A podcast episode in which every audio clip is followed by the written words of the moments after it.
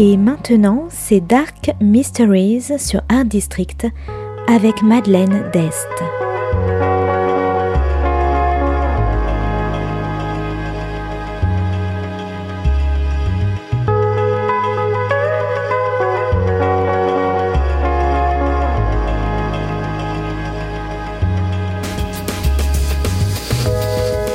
Welcome to Dark Mysteries, a book review show devoted to crime, mysteries, thrillers, and the dark side of human nature.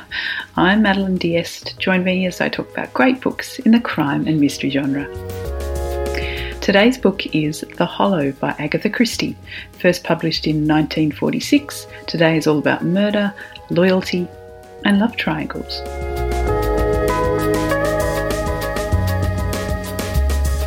My lockdown reviews of Agatha Christie novels continue with The Hollow. The Hollow is a house owned by Lord and his ethereal wife, Lady Angkatell, and one Saturday the Angkatells organise a luncheon for relatives, close friends, and a new man in the village, Hercule Poirot. The invitees to the luncheon include the Harley Street Dr. John and his meek wife Gerda, the sculptress Henrietta, Midge, and the Angkatells' cousins, the lost and dreamy Edward and the cynical young David.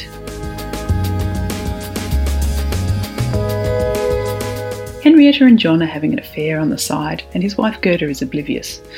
Edward has asked Henrietta to marry him multiple times, she turns him down every time, and Edward never notices Midge and her long standing crush on him.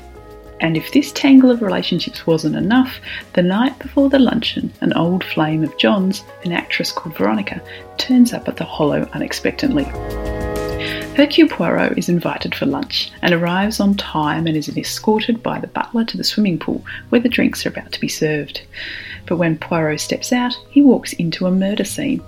John has been shot and is draped across the edge of the pool, while Gerda is holding a revolver and standing over him. And the dying man says one last word, Henrietta, before he breathes his last breath.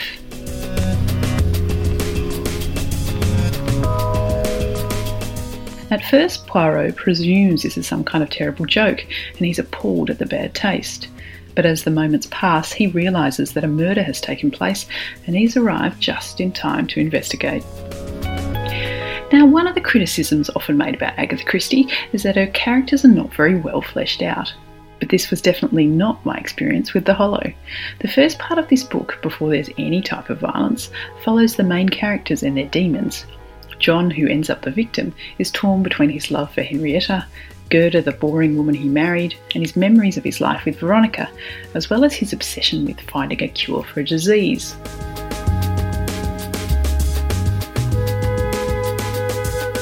The reader spends just as much time with Henrietta, following her as she sculpts and considers her art and her relationship with John. There are some especially good sections where Henrietta considers the obsessional nature of her art and the drive to create, which I could only assume is Christie talking about her own passion for writing, but of course I could be wrong. Now, by the time John is murdered, the reader knows all the characters and potential suspects rather well. And then Poirot takes over, along with the local Inspector Grange, a man with a much less impressive moustache than Poirot's own, and the two of them begin to sift through the evidence. I found The Hollow to be quite a different type of Agatha Christie than the previous ones I've read. The Hollow is much more character driven, and Christie diverts the reader's attention elsewhere and makes us doubt our own convictions of who the murderer is. And yet again, I didn't pick who it was.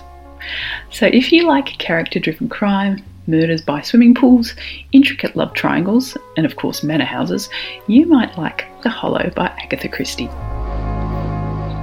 Thanks for listening to Dark Mysteries. If you have any feedback or want to say hello, you can contact me at Art District Radio by email at mde at artdistrict-radio.com. Or if you'd like to listen to past reviews, please go to artdistrictradio.com forward slash podcasts. And until next time, happy reading.